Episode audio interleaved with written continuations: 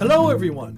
Welcome to Morning English. This is Colin. Hello, everybody. This is Cecilia. 欢迎大家收听早安英文。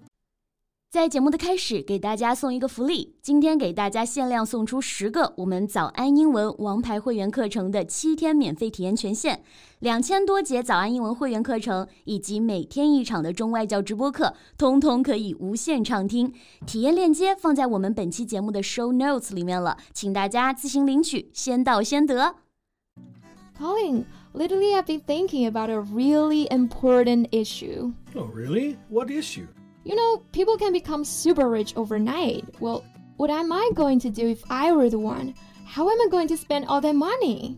That's the thing you've been pondering over? I see why they say you are dreamy. 你难道不会想象自己要是一夜暴富的景象吗？我最近确实是陷入了深深的思考哈，但是实在有点难以想象。那这个深思，我们可以用 ponder over something 来表示，就是思考某事、考虑某事。 另外，刚刚 Colin 说我非常的 dreamy 哈，就是爱幻想的，爱做白日梦的。Okay, so what has come out of your considerations? Honestly, I haven't got a clue yet because it's hard to imagine, but it's so urgent. Urgent? Why on earth is it urgent? You've won the lottery? 呃，并没有哈，既没有中彩票，也没有遇到拆迁。我就是读到了一篇新闻，讲的是最近凭借电影《你好，李焕英》大火。 人见人爱，应该说是人见人喊妈的张小斐。Oh, she's really come to the fore, hasn't she? I saw her news online everywhere. That's true. Come to the fore 字面意思就是走上前台，也就是引起关注，成为焦点。So I'm really curious now. What is so magical about the news you saw? 那我们就来聊一聊张小斐哈，借着她来想象一下，突然爆火暴富是一种什么样的感受。 Okay, so seriously, what is the news about?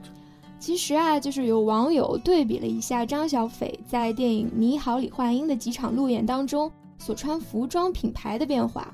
那就在短短五天之内啊，她的服装从几百块钱的 Zara 变成了上万块的 Prada。Girls, always fascinated by clothes, fashion, blah blah blah. It's not about clothes and fashion. It's about business value. How was that? All right, I'll make it easier for you. High street brand to luxury brand is like McDonald's to Michelin star restaurants. Gotcha. But I still can't tell the difference between the brands anyway. 触及到你的知识盲区了，是吧？那顺便说一下，盲区、盲点要怎么说呢？其实就是它的字面翻译，blind spot。 Yeah, I admit it. It's uh, my blind spot. 那不正巧了吗？刚好我在这方面小有研究哈，我就来跟你讲讲。 那刚才我们已经说到了奢侈品牌 luxury brand。 Okay, I got this one. Uh, super expensive, uh, enjoyable, but not essential. Um, maybe like uh, Gucci or Prada. Chanel、Louis Vuitton，不错嘛，知道不少哈。 I'm surprised at how good I am too. Here's another one. Balenciaga, right? Well, this might be a little tricky, but Balenciaga belongs to another category, designer brand，也就是设计师品牌。 Right. Okay, I'm lost. Don't worry, it is hard to tell luxury brands and designer brands apart. 奢侈品品牌和设计师品牌确实挺相似哈，但是他们在品牌历史、行业影响力、生意份额上还是会有一定的差距。 Well, actually, I'm not worried because, uh, you know, I'm not going to buy either of them. Uh, they are unreasonably expensive. I'm not going to spend so much money on clothes. That's why affordable luxury brands are getting so popular these days。就是我们说的轻奢品牌，就是指定位和价格比奢侈品牌都要低一个级别的品牌。那像大家比较熟悉的 Coach，它就是一个轻奢品牌。 All right.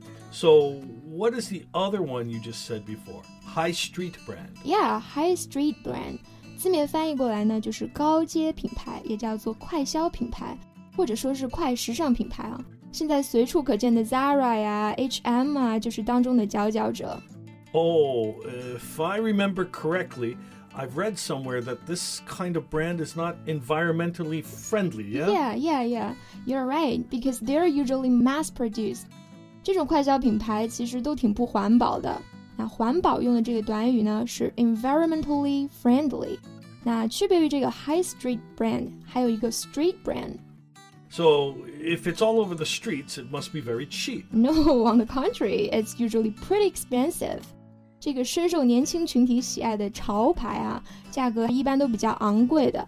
但是好比大名鼎鼎的 Supreme、Off-White，这么贵还是很多人趋之若鹜。All right, uh, I don't get it. I feel perfectly comfortable wearing my tracksuits and sneakers bought from uh, uh, Nike or uh, Adidas. Well, then you must be a fan of mass market brand，中文叫做大众休闲品牌。像阿迪啊、耐克啊，还有专做牛仔裤的李维斯啊，都属于这个品类。All right, all right. Enough for closer today. Uh, you're not daydreaming about becoming rich just to wear luxury brands, are you? Of course not. 那回到我们今天话题的主角张小斐哈，I am so inspired by her success not because of her beautiful clothes, but because of the fact that she can make to the top of her career at the age of 35, not by the height, but with her professional abilities，这证明不作妖不炒作，好好演戏的演员也是能火的。Yeah, I hate it when actors or actresses uh, do a lot of hype. It will not improve the quality of their work. Exactly. 那这个 hype 就是炒作的意思，既可以做名词，也可以做动词。Also, I think one of the great things about getting famous is that you will be able to tell who are the snobs. Oh yeah. 这个 snob 指的就是势利小人。一个人呢，要是突然社会地位发生改变，那身边的势利小人子就开始原形毕露哈。 People who vilified her before came out and apologized. People who ignored her before now claim they are good friends. That's how life is. Don't let the loneliness wear you down. Once you become successful, everyone will come to you. Wow，感觉 Colin 说了一句警示箴言哈。这个 wear down 就是使挫败、使斗志消磨的意思。也就是说，当你沉寂的时候呢，不要被这种寂寞所消磨。 那当你功成名就之后，所有人都会向你靠近的。Hmm, wow. Now, hearing it from you, I do feel that I said something really smart. you really did.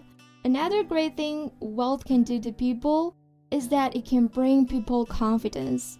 Look at Zhang Xiaofei. She's gorgeous now. I mean, she was always pretty, but now with confidence, it seems like she's shiny. Oh, you don't need money to bring confidence to yourself. As long as you have this goal about who you want to be, what you want to achieve, and then live it out, you should be confident and proud for yourself. Wow, Colin，你今天怎么这么睿智，这么知性啊？这番话非常值得与各位共勉哈。无论我们现在有多少的财富，只要我们清楚自己要做什么，要成为什么样的人，并且身体力行，我们就应该为自己骄傲。好啦，这期节目就到这里。 That's all for today's podcast. This is Cecilia. Thanks for listening. This is Colin. See you next time. Bye. 今天的节目就到这里了。如果节目还听得不过瘾的话，也欢迎加入我们的早安英文会员。 成为会员，您就可以无限畅听我们每天一场免费的中外教直播课，以及两千多节原创系统课程了。今天我们限量送出十个七天免费试听权限，试听链接放在我们本期节目的 show notes 里了，请大家自行领取，先到先得。